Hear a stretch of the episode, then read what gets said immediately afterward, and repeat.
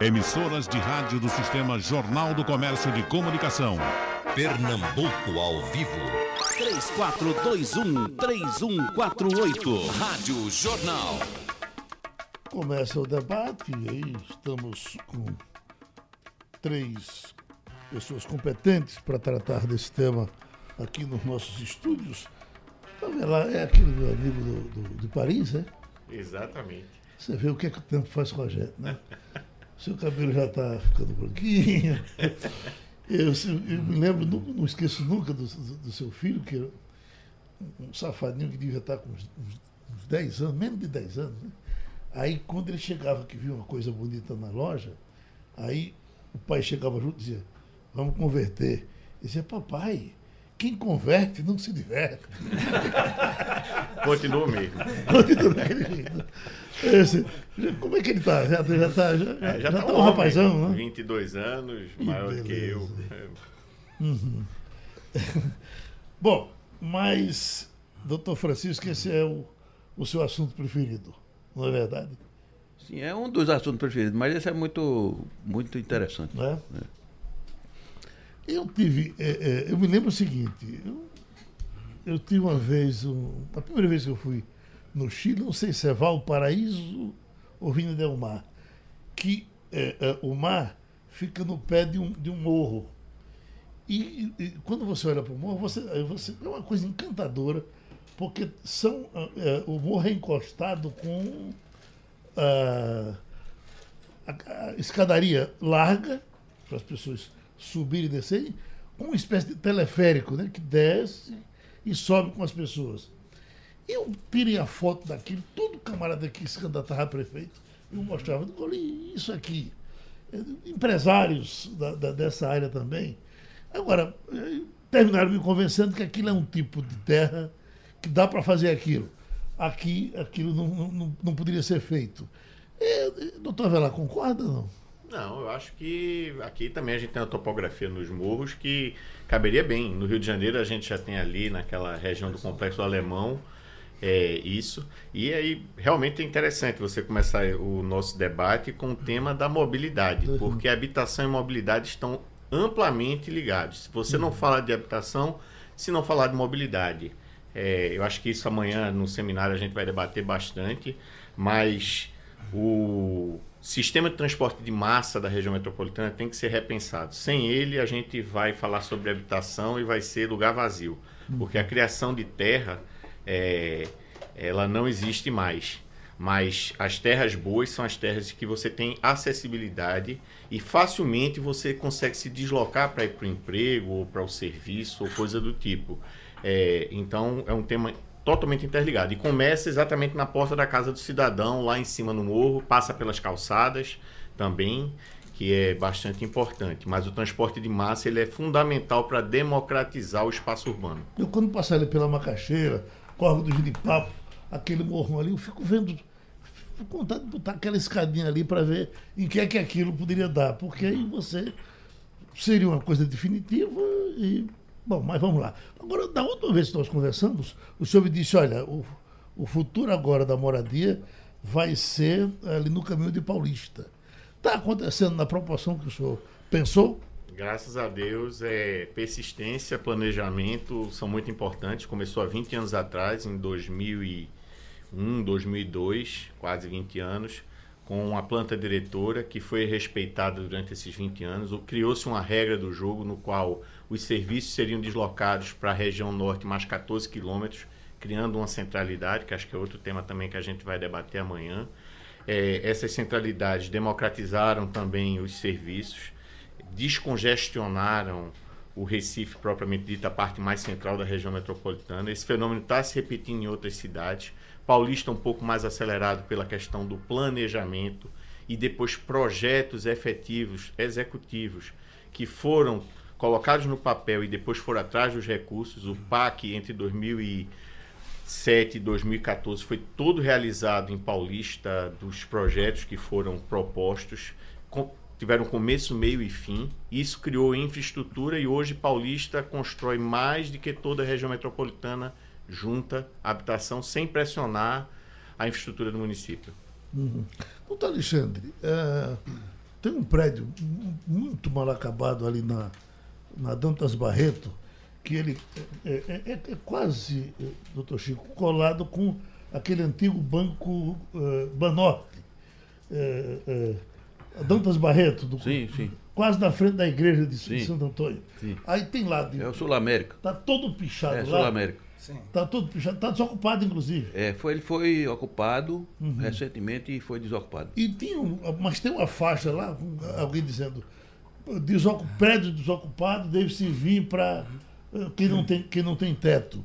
Isso, inclusive, parece já foi tentado aqui no Recife, pegar a população sem teto e, ab- e- abrigar em diversos prédios que estão desocupados no centro. Me parece que também não andou. Acho que alguma coisa ali perto da igreja de São José, um prédio ou outro. Tem, São José tem, João tem, um, Paulo. tem, um, tem um caso de recuperação do de prédio. recuperação, né? Habitação social. É, é o Deixa o senhor com a palavra. É, pois não. Bom dia, Geraldo. Bom dia, é, ouvintes Da, da Rádio Jornal.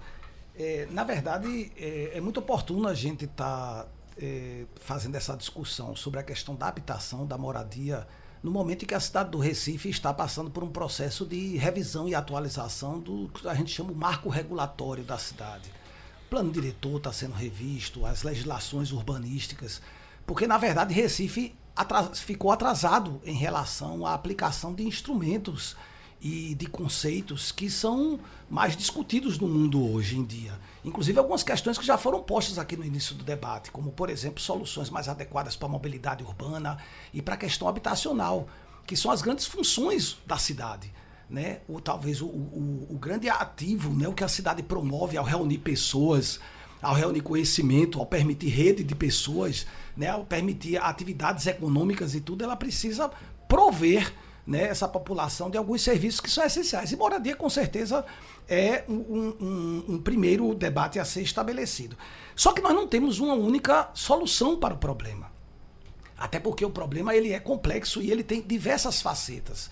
Nós temos desde a situação de populações que, pelo nosso processo de desenvolvimento, nós temos uma sociedade muito desigual do ponto de vista socioeconômico. É uma população que ainda vive em condições que nós não podemos sequer chamar de condições dignas de habitação e é uma parcela bastante expressiva da nossa população ainda. Nós fizemos recentemente uma pesquisa em que 53% da população vive em condições de infraestrutura que não são consideradas adequadas. Né? É um percentual bastante expressivo numa cidade é, é, como a nossa. E nós temos também outros desafios como esse, de promover, por exemplo, o retorno da moradia ao centro, que foi a questão mais específica que você é, é, levantou, Geraldo. Porque, veja, o centro ele foi esvaziado das atividades econômicas que justificaram a sua ocupação no passado né, é, de algumas décadas atrás. E, na verdade, a cidade hoje se defronta com a necessidade de termos uma nova forma de ocupação de espaços, onde você tem estoque construído, tem infraestrutura urbana, tem serviços, ou seja, todas as condições para promover diversidade de usos e diversidade de faixas de renda para a gente ter o que a cidade precisa, que é essa dinâmica, essa diversidade, essa multiplicidade de uso que faz a cidade funcionar bem de manhã, de tarde, de noite e todos os dias da semana. As soluções de habitação para o centro, infelizmente, ainda não foram bem sucedidas na cidade do Recife. Nós só temos, como foi dito aqui, um exemplo, que é o edifício São José, que fica próximo ali, ali ao Forte das Cinco Pontas, né?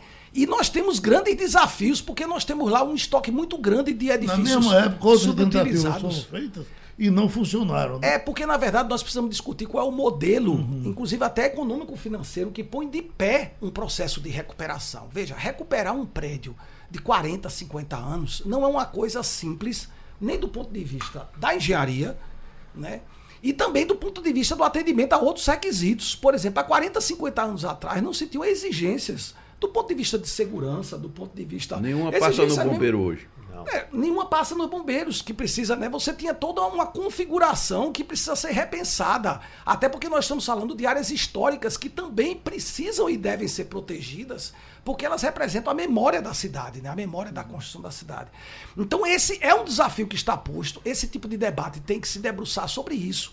Não dá para pensar em soluções, por exemplo, que joguem no orçamento público, né? Toda o peso, digamos assim, do custo e do investimento para isso, até porque não seria justo tirar dinheiro de saúde, de educação, de segurança, de outras funções que são mais típicas de Estado, para você prover isso. Mas nós precisamos realmente começar a discutir fórmulas, e é isso que a revisão da legislação, e mais especificamente a revisão do plano diretor, da lei de uso e ocupação do solo, abre essas oportunidades, porque nós já temos instrumentos que podem ser aplicados para gerar os recursos necessários para fazer esse tipo de intervenção que a cidade tanto é, precisa nesse momento. Então, doutor Francisco, como diz o secretário, essa pode ser uma das saídas. Sim. Não é? E como é que a gente faz para tocá-la? Cidade, eh, Geraldo, eu entendo como sinônimo de diversidade. Fazer, por exemplo, uma ocupação exclusiva do centro, com a reocupação daqueles imóveis para moradia social, seria um desserviço à cidade, do meu entendimento. É fundamental que haja a diversidade e o uso compartilhado, o uso misto e compartilhado. Eu acho, do que eu tenho visto e, e observado e estudado sobre o assunto, eu acho que a nova vocação do centro é residencial. Ela já foi de comércio e serviços, né? já foi a principal, o, o principal local da cidade. Você, você veio para a cidade que ano? Para o Recife que ano? 64, por aí. Você deve ter visto, todo o movimento se dava na, na Guararapes e adjacências. Né? Você uhum. provavelmente era na rádio, na rádio lá na rua do, do, do, do Imperador. É, teve, você tinha. Interessante que você tinha a Rádio Capibaribe na, na Cléto Campeiro, você tinha a Rádio Olinda no edifício Conda Boa Vista, você tinha a Rádio Continental na Rua da Praia, na Rua da Palma, na Rua da Palma. E, e, Fora os jornais, todos os jornais, todos os jornais estavam Todos lá. os jornais, tá, também ali no centro. Tudo, né? tudo girava em torno do Savoy. educação do centro, tudo no centro. É, há um raio de 500 metros uhum. do Savoy, praticamente toda, toda a cidade, chamada Cidade Criativa da época, estava lá. Os jornais, a, o Poder Executivo, o Poder Judiciário, o Poder. É, tinha até o bairro do Recife, a chamada Sim. área alegre. Um lugar para namorar, né? É. Então tudo dava ali. É, você podia naquele. Na, resolver tudo a pé. Uhum. E a cidade boa é aquela que você resolve a maioria das suas coisas a pé. Ou com meios de transporte que não exijam necessariamente deslocamento com carro, porque o carro é tremendamente ocupante de espaço público. Então, se a gente enche a cidade de carro, vai ter travamento da mobilidade, evidentemente. Então, tratar a questão da, da moradia e moradia no centro requer uma abordagem que seja que vá além do que a gente está acostumado a lidar. Não basta fazer a ocupação dos prédios, não basta nem mesmo atualizar do ponto de vista de legislação e do ponto de vista das exigências dos órgãos reguladores, se não houver uma abordagem que trate do que vai para ali. É, é preciso que se discuta isso. O que é que é conveniente fazer, o que é que dá para fazer e de que maneira isso vai ser feito, de modo a que contemple o, a maior multiplicidade de usos possível, porque senão vai ser uma cidade segregada, ou um local da cidade segregada. Agora, doutor eh, Chico, a, a me parece que o Recife é uma das cidades mais desocupadas no centro? Do, do centro que nós temos, né? Se a gente quiser é, é comparar é... com outros lugares. São Paulo tentou voltar com, com... É, São Paulo tem um centro bastante ocupado, aí no Rio de Janeiro também. O problema do Recife Nossa. tem uma série de causas. É, é tem um, um conjunto de causas que a principal delas foi, por exemplo, é, retirar tudo que tinha em termos de colégios, e, principalmente faculdades, e jogar para a cidade universitária. Uhum. Então você fez isso e a Sudene tirou a Sudene que estava ali no edifício JK, jogou para a cidade universitária. E, naturalmente, com o crescimento dos bairros, como a Velar citou, quer dizer, tem o caso de Paulista, mas tem antes o caso de Boa Viagem. Esse é o clássico. Então, uhum. quando a população vai para Boa Viagem, inclusive fugindo das enchentes de, da década de 60, 70, o que é que acontece? Lá começa a ser um ponto de atração também dos serviços e do comércio. Quando funda o shopping, aí se dá esse, essa desocupação gradativa do centro, que se não for estancada com políticas públicas e privadas também envolvidas nisso, competente, a, a tendência vai ser cada vez mais a desocupação e des, de desadensamento do centro, o que é péssimo para a cidade. Uhum. Porque a minha hipótese é que o Recife entrou nessa, dificuldade a qual se referiu Antônio Alexandre de, de ter políticas que sejam eficazes no momento que o centro se desmantelou. Quando Sim. perde a cabeça, perde o, o controle do, das outras partes da cidade. Então, para recuperar isso, precisa uma, uma abordagem que envolva todos os agentes que estão ali. Não adianta um querer resolver que não vai conseguir. Pronto, doutor Avelar, é, é, evidentemente todo, todo mundo quer o centro recuperado, mas tem medo de que ele seja favelizado, né? Como é que é possível recuperar sem favelizar? É, no ano passado eu tive numa cidade chamada Singapura. Singapura tem uma cidade, é uma cidade muito parecida com Recife na sua topografia, na parte plana. É, também tem uma parte periférica que tem uma densidade populacional muito grande. E lá é o seguinte: o- não houve a segregação. O lugar onde foi feita a moradia social foi junto de onde tinha gente de alta renda. Então você está lá com um prédio de 12 andares é, com aluguel social e do outro lado da rua um apartamento de 10 milhões de dólares. Então houve a integração. Não foi dado a propriedade ao cidadão lá. Até porque Singapura tem um caso, é, um caso muito interessante que as pessoas vão para lá, trabalham durante 20, 30, 40 anos e depois voltam para sua origem, que são outros países asiáticos ou até longe da própria Ásia.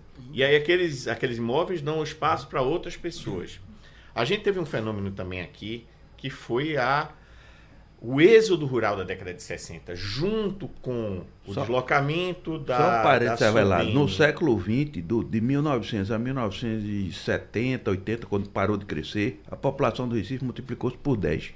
Pronto, aí o dado positivo e a informação positiva para todos nós aqui é que esse êxodo terminou e agora a população está estável. Então agora dá para a gente pensar em reordenar o espaço urbano, tirar os palafitas, que também contribuíram para a degregação do centro. As pessoas saíram expulsas também. Algumas chegaram e outras não se sentiram confortáveis naquele momento. Agora a gente tem que integrar todo esse pessoal, recuperar o centro com a sua diversidade, não só para moradia, mas moradia, Serviço serviços e outros.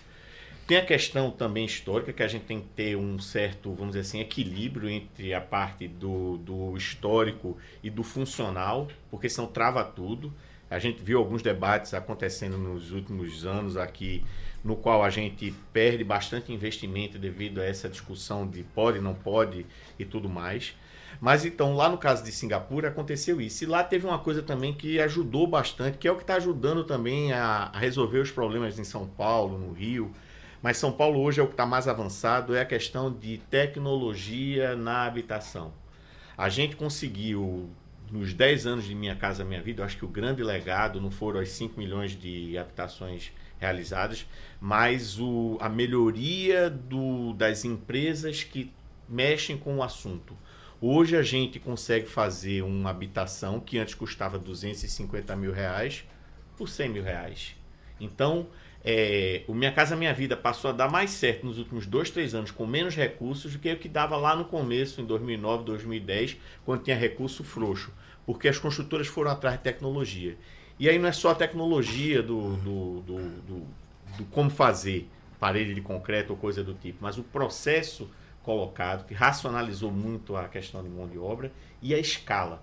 E aí aquele negócio, você fazer a coisa artesanal de pegar um prédio antigo e tentar modificar, o custo vai ser 10 vezes maior do que você fazer do zero. Então, não é que eu digo que tem que fazer periférico, você pode fazer aqui dentro do Recife. Então, vai ter alguns prédios que vão ter que ser demolidos para naquele espaço dar, dar é, condições de você fazer uma habitação de interesse social. No próprio lugar, ao lado de onde está o palafita, tem uma área de terra firme.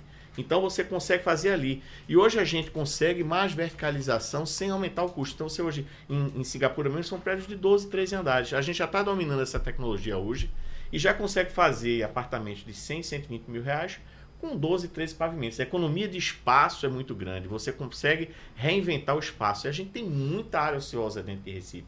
Mas muita área. E- Recife dava para abrigar uma população três vezes maior desde que tivesse planejamento mais adequado e de longo prazo. Não adianta esses problemas todos de habitação, de, de, de mobilidade não serão resolvidos em um, dois anos. O grande mérito, eu acho que o grande legado de qualquer governo aqui vai ser colocar no papel a solução para os próximos 20 anos para a mobilidade e colocar a solução para a habitação para os próximos 20 anos e perseverar nesses planos. De certa forma, Paulista foi um pouco disso. Tinha uma lógica lá. É, a FIDEM, na época, em 2013, enquanto a FIDEM ainda funcionava como órgão planejador Quando a metropolitano. FIDEM era FIDEM. Quando a FIDEM era FIDEM, planejou quase todas as plantas diretoras da região metropolitana. E a de Paulista mudou totalmente a lógica. Todo mundo pensava em Paulista que tinha que desenvolver as praias, para depois desenvolver o centro. É Eles nucleação norte. Exatamente. Ele disse, não, peraí. Vamos primeiro desenvolver o centro, trazer 14 quilômetros mais os serviços para o norte, para daqui irradiar é, um novo desenvolvimento. Tem a questão fundiária. Realmente, aí demorou 5, 6 anos em Paulista para se resolver a questão fundiária. E o plano diretor é um grande, vamos dizer assim, instrumento de redemocratização fundiária. Os coeficientes de utilização, é, outorga onerosa, IPTU progressivo, operações urbanas, é, isso tudo pode ser utilizado para redemocratizar. Mas se você não tiver um planejamento de longo prazo, ou seja, um plane- planejamento territorial, que não vão ser esses instrumentos puramente que vão fazer, a gente não vai sair do campo.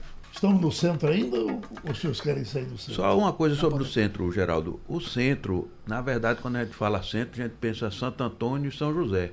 Mas o centro do Recife, centrão mesmo do Recife, é a chamada Ilha de Antônio Vaz, que a prefeitura recuperou quando fez o estudo do, do Cabanga, ali do, do, do, do Estelita.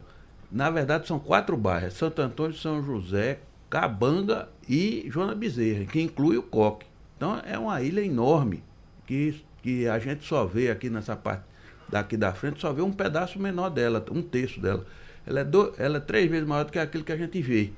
E, tem um, e tem uma quantidade enorme de terra aí, que pode sim e deve ser objeto de um grande plano de ocupação. Porque ocupar, reocupação José significa repensar a ilha toda e pensar na ocupação da ilha completa. Eu, eu só queria fazer essa observação que eu acho que é muito importante. O doutor Vera, para ocupar um prédio desse, ele teria que ser demolido e, e refeito, é?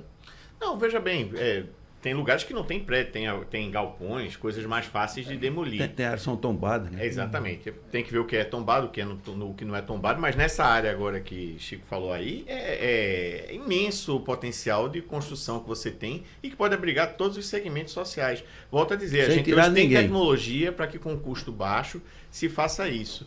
E de- ainda tem um detalhe, a partir do momento em que você... A gente tem que pensar na ótica econômica.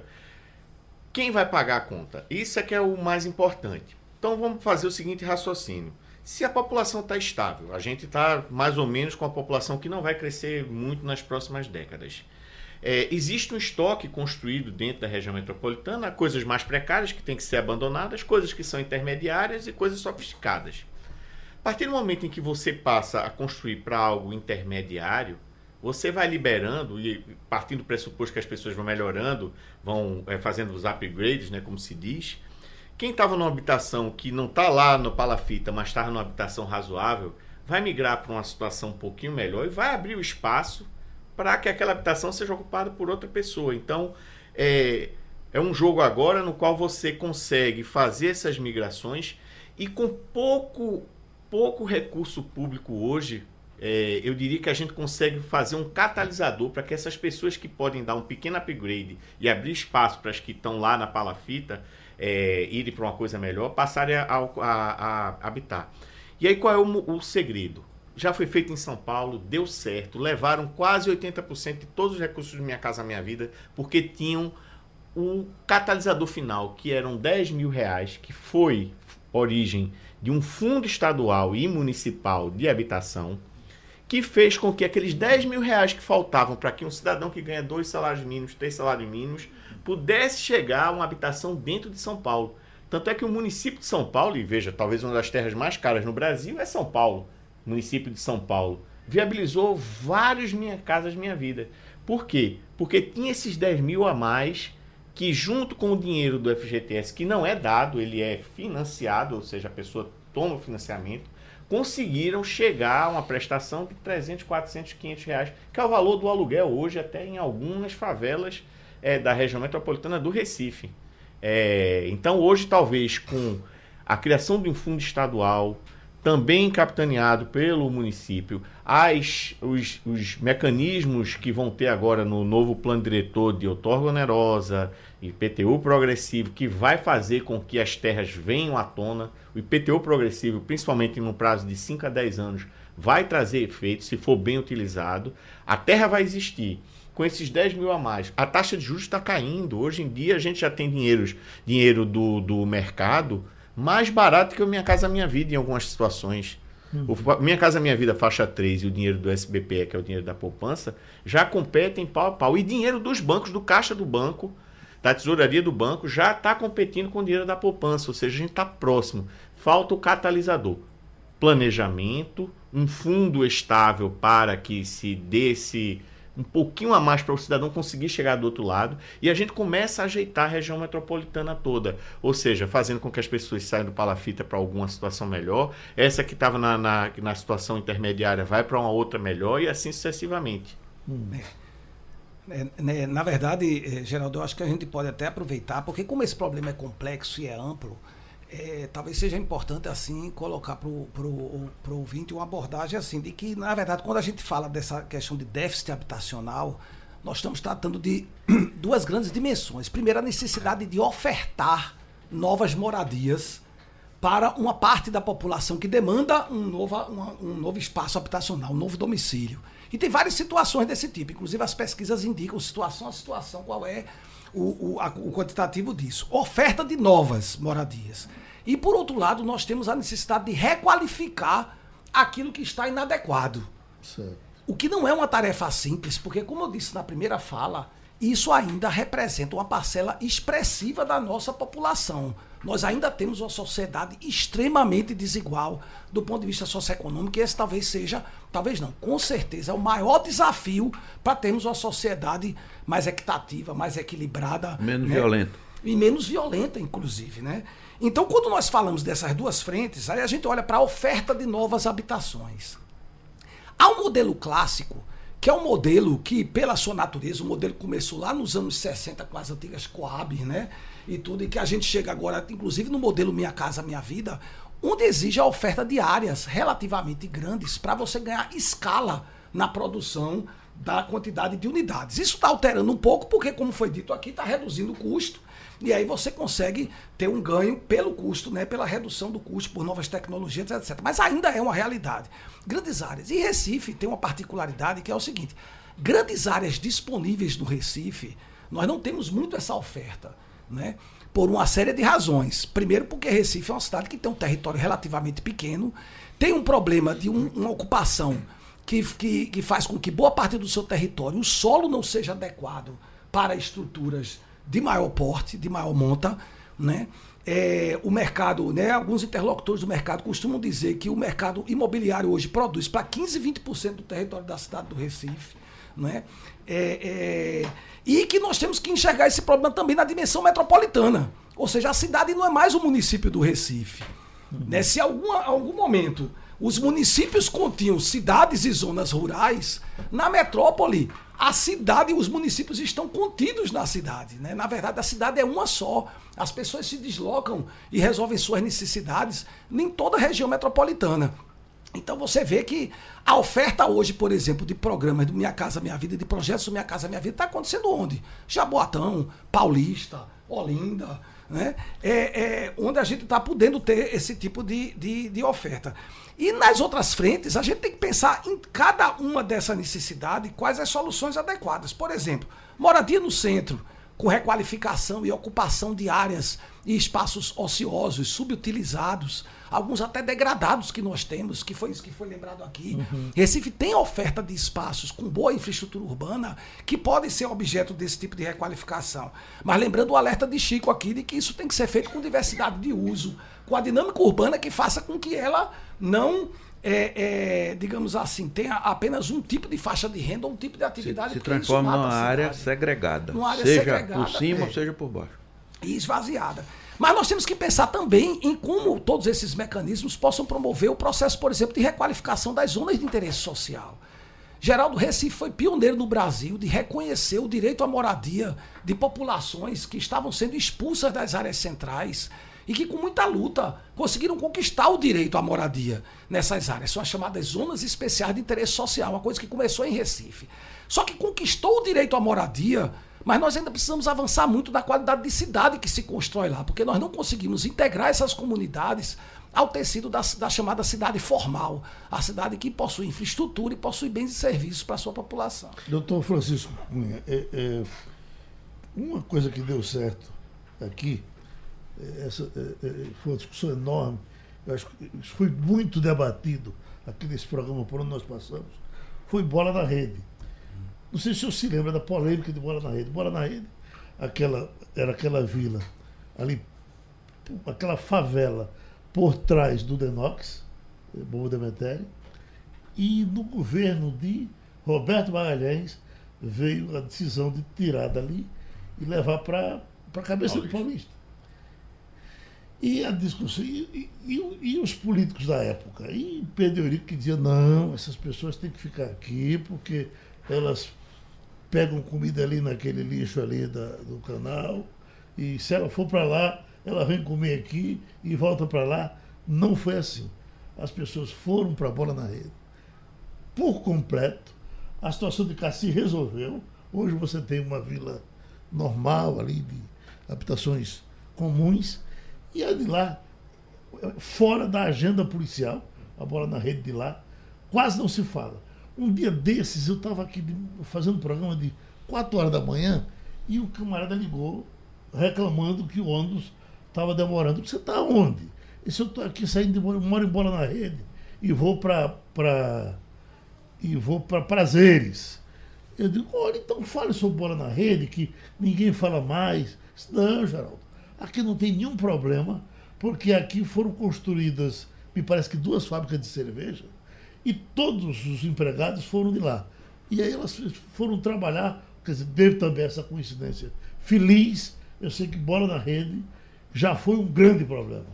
Esse é um exemplo é, que você dá com, com bastante detalhe de, daquela história de que a solução está na diversidade, não só de ocupação, mas de soluções. Não adianta, não existe, a Dona Tiana disse aqui, a Velar reforça, não existe uma solução uhum. para o problema. A solução não é, é minha casa, minha vida para todo mundo, não, não vai resolver.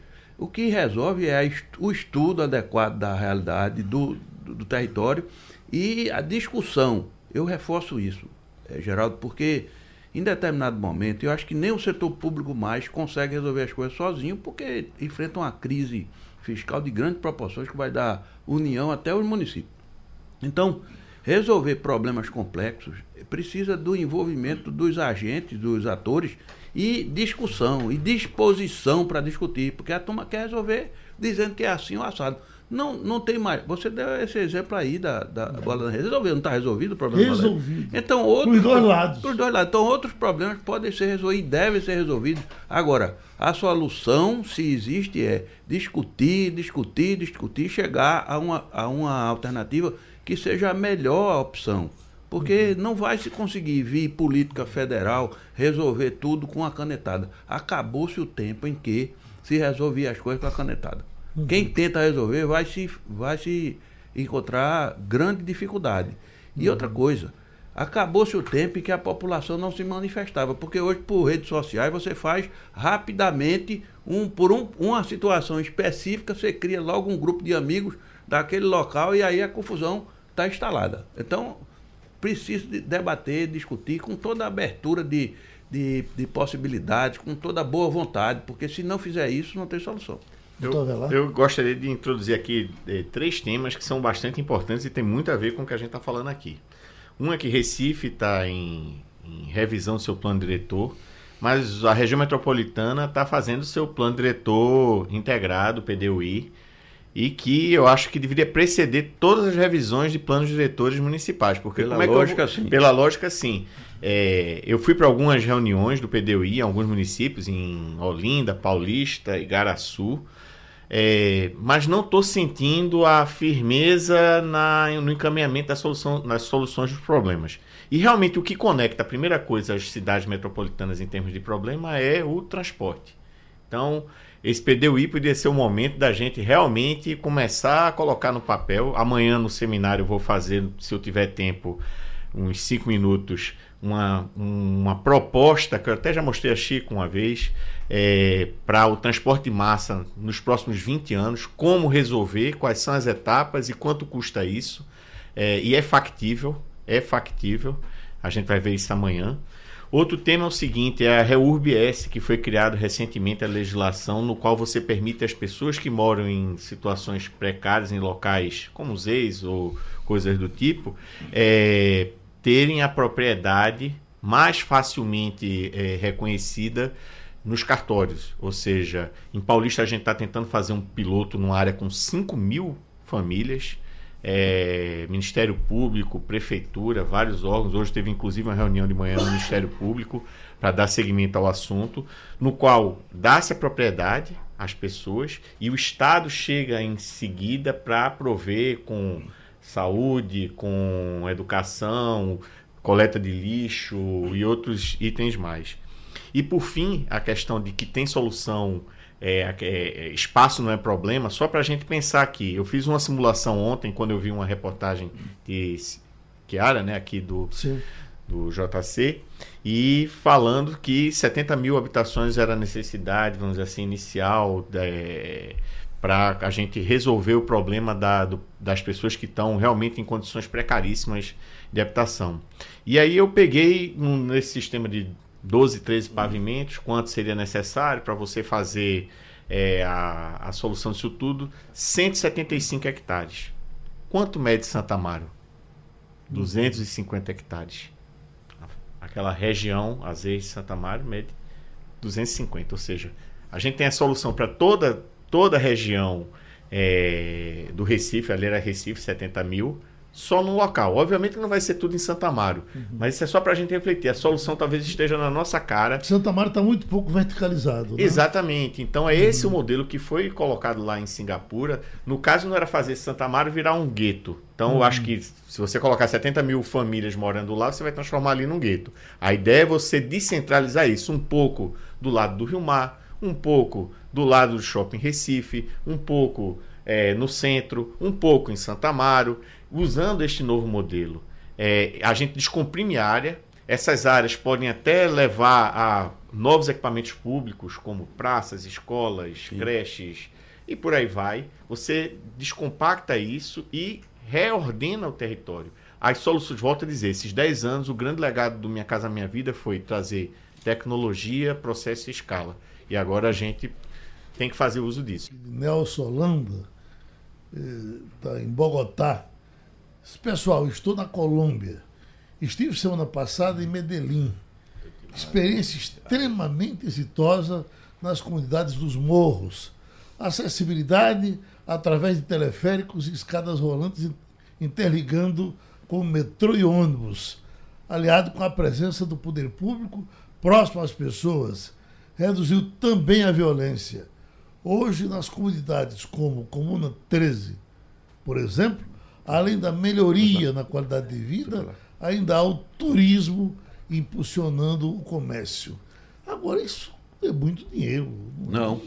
Veja, tem escada dinheiro. Rolante. Sim. Tem dinheiro sim. Mas no caso da escada rolante é para mostrar que é possível você colocar a escada rolante num, uhum. numa, numa, região dessa. Agora, o caso de Medellín eu conheço mais, fui duas vezes lá, escrevi um livro sobre o assunto. Medellín, o que houve, Geraldo, foi a exaustão à comunidade, a a opinião pública ter chegado à consciência que tinha chegado no fundo do poço. Pior do que aquilo ali, não tinha jeito não. Tinha que melhorar. Essa foi o grande mote que gerou a eleição de um prefeito fora do partido dos sistemas políticos tradicionais, depois a recondução de vários outros, inclusive de, de partidos diferentes, que mantiveram o trabalho continuado de mudança urbana. Lá é um exemplo, uma cidade que passou de ser a cidade mais violenta do mundo 300 e tantos mortos por 100 mil habitantes, que é uma coisa que nem em guerra tem, é, para ser uma das cidades mais criativas do mundo, em 15 anos.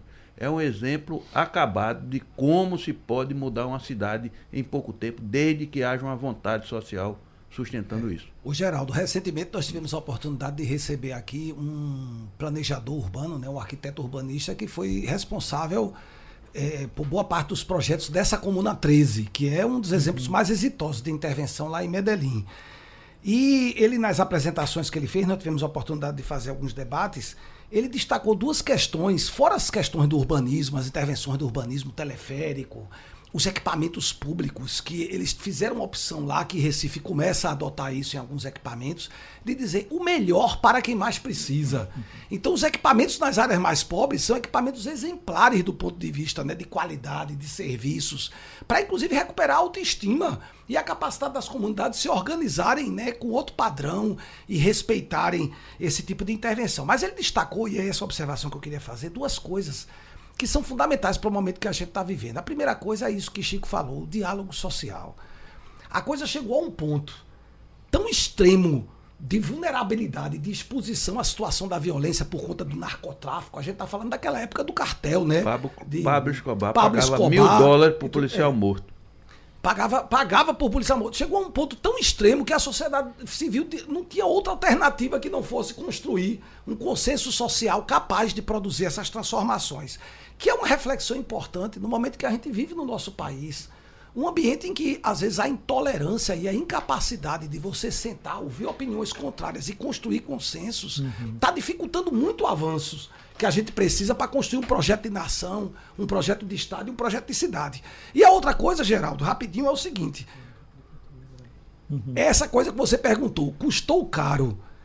Eles, a Colômbia começou a virar o jogo quando fez no seu, na sua estrutura normativa nacional, quando começou a incorporar o conceito da chamada contrapartida social, a justa distribuição de, de custos e benefícios na produção de cidade. Ou seja, se você tem um empreendimento eh, imobiliário numa área de alta renda, não é? Esse empreendimento ele gera uma contrapartida que permite o investimento e a aplicação é, é, de recursos na recuperação de áreas que são mais precárias. Então essa consciência de que a sociedade tem que pensar no seu conjunto, né, tem que pensar nessa forma de você garantir essas contrapartidas sociais. Isso foi um passo importante para ter o financiamento dessas intervenções que eles tiveram com tanto sucesso. Passa aqui o recado que está sendo mandado aqui. Seminário Soluções Urbanas. Habitação a partir da manhã das 8h30 às 12h30. Inscrições abertas no site do Jornal do Comércio. Doutor Avelar, e os nossos morros? É, Estão indo bem? Eu vou aqui na linha do que Antônio Alexandre falou. É, eu também tive em Medellín, inclusive essa tecnologia para mais verticalização com baixo custo foi lá em Medellín há dois anos atrás e a gente está começando a tirar do papel agora primeiro, os primeiros edifícios é, dessa tecnologia. Mas o que Antônio Alexandre falou agora aqui é muito importante devido ao fato da gente estar em cima de uma reforma tributária. O que se critica muito hoje na tributação do Brasil é que se tributa muito o consumo e pouco a renda. Isso é total verdade. A gente tem que cu- tomar cuidado, porque quando você tributa nos coeficientes de utilização, você está tributando também o consumo. Porque no final quem paga não é a construtora, é o comprador final. Seja ele rico, seja ele médio, seja ele pobre. Então a dosagem desses é, dessa outorga onerosa, ela tem que ser muito bem calibrada, sob pena de também não estar como modelo tributário brasileiro sendo regressivo. É, então, você não pode ter é, outorga onerosa em bairros como Várzea, é, como os bairros mais periféricos de Recife, Campo Grande ou coisa do tipo. Agora, realmente, na Avenida Boa Viagem, faz sentido você, além de incentivar coeficientes maiores, cobrar uma outorga maior. Quem quer morar olhando para a praia, para a beira-mar, tem que pagar um pouco mais nisso. Agora, no meu modo de ver, aí eu tenho uma visão um pouco mais liberal sobre o assunto, é, isso tem que ser feito via tributo explícito. É imposto de renda. O imposto de renda no Brasil tem que começar a funcionar. A gente tem menos ICMS, menos ISS e mais imposto de renda sobre todas as suas óticas. E aí, esse imposto de renda ser usado de forma redistributiva. E aí, mais ainda, não adianta nenhuma conversa nossa se não tiver bom planejamento e bons projetos. O grande problema é que no Brasil, nos últimos 20 anos, desperdiçou-se uma gama de dinheiro absurda. O Brasil era rico, rasgou dinheiro e os projetos não eram bons. E hoje a gente não tem nada de legado. Haja visto estádio de Copa, o próprio BRT em si foi mal concebido, as estações. Só, existem, é, só existe ar-condicionado em estação é, de BRT em dois lugares no mundo: Recife e Dubai. Dubai porque tem 45 graus de temperatura. Chega mas a Recife- 50. é, é, aqui não justificaria. Foi uma, um arrobo e tudo, mas tem custos e que a gente traz até hoje. E o BRT não funciona. Não funciona. É muito caro para uma cidade como Recife. Não que o BRT em si seja caro, mas o BRT, da forma que foi concebido aqui, botaram estações luxuosas e não terminaram o pavimento. Então, Nós nos demos ao luxo de atrapalhar a Conta da Boa Vista por um bom tempo e desatrapalhar agora, ainda bem que está sendo desatrapalhada. né? A, a presidente Kennedy, o mesmo processo. Né? A solução está por cima e não no pavimento. É o que a gente vai mostrar amanhã nos cinco minutos finais do seminário. É a solução que todo mundo está usando. A gente não precisa reinventar a roda. A gente tem, tem que pegar bons modelos, colocar no papel e fazer projetos de longo prazo. Volto a dizer, Paulista está dando certo lá porque planejou-se há 20 anos atrás. Pegou-se bons projetos, gastou-se os quatro primeiros anos gastando dinheiro verdadeiro lá para fazer projeto, para quando aparecer esse recurso ir atrás. Recife tem que fazer isso também. Esse exemplo que foi dado hoje no jornal, de Aracaju, é, é- é muito conhecido?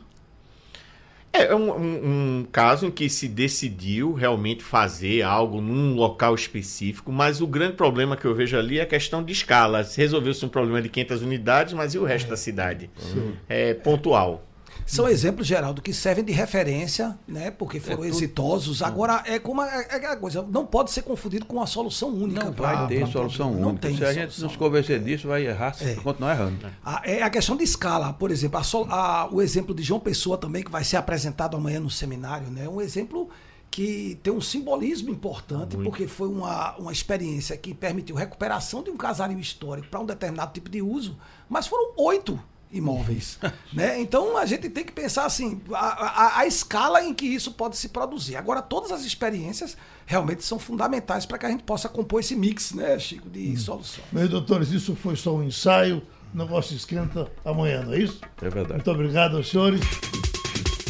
Sugestão ou comentário sobre o programa que você acaba de ouvir, envie para o e-mail ouvinte@radiojornal.com.br ou para o endereço Rua do Lima 250, Santo Amaro, Recife, Pernambuco.